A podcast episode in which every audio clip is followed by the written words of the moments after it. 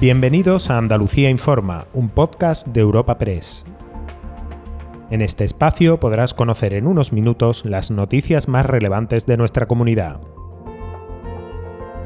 Hoy es 24 de octubre y estas son algunas de las informaciones más destacadas en nuestra agencia. 60 escaños para el Partido Popular en vez de 58 es la estimación de voto en Andalucía, según el primer sondeo que el Centro de Estudios Andaluces realiza tras las elecciones de junio que dieron mayoría absoluta a Juanma Moreno. El PSOE, por su parte, incluso perdería dos o tres diputados más con respecto a los 30 que ahora mismo tiene en el Parlamento andaluz. Su secretario regional, Juan Espada, ha subrayado que esta encuesta carece de credibilidad porque está al servicio del gobierno de Moreno y de la estrategia partidista del PP. Desde el Ejecutivo andaluz la ha valorado también el consejero de la presidencia, Antonio Sanz. Permítame que desde el Gobierno de Andalucía consideremos que este barómetro supone un acicate y un estímulo para el objetivo de cumplir nuestro compromiso con los, con los andaluces de cumplir con la expectativa eh, y la confianza que se generó en, en las últimas elecciones autonómicas y desde luego, si cabe, mayor responsabilidad para cumplir con nuestro proyecto y sobre todo trabajar por los, por los andaluces. Continuamos este espacio informativo ahora con salud porque hoy la Consejería arranca con la fase de administración de la cuarta dosis de coronavirus para personas entre 60 y 64 años.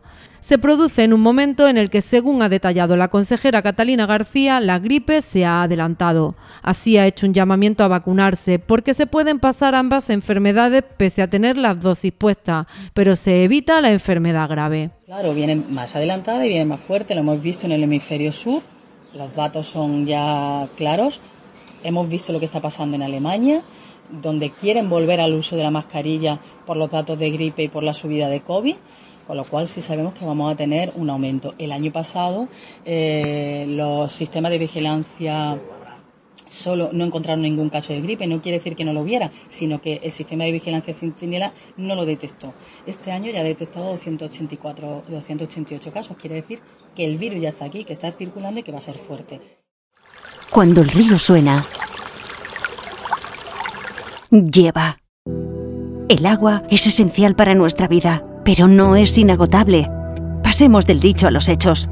Cuidémosla. Campaña de sensibilización en el consumo de agua. Junta de Andalucía.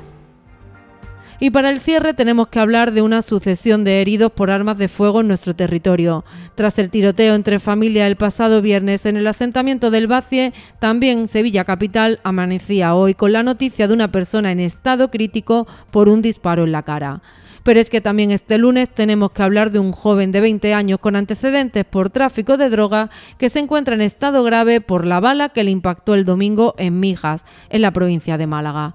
El delegado del Gobierno, Pedro Fernández, no obstante, descarta aumento de la criminalidad. Bueno, sí, es verdad que ha coincidido en el tiempo, pero yo tengo que de nuevo lanzar el mensaje de que Andalucía es una comunidad autónoma que está por debajo de la media, de, manera objetiva del resto de España, ¿no? en cuanto a índices de criminalidad, y es así.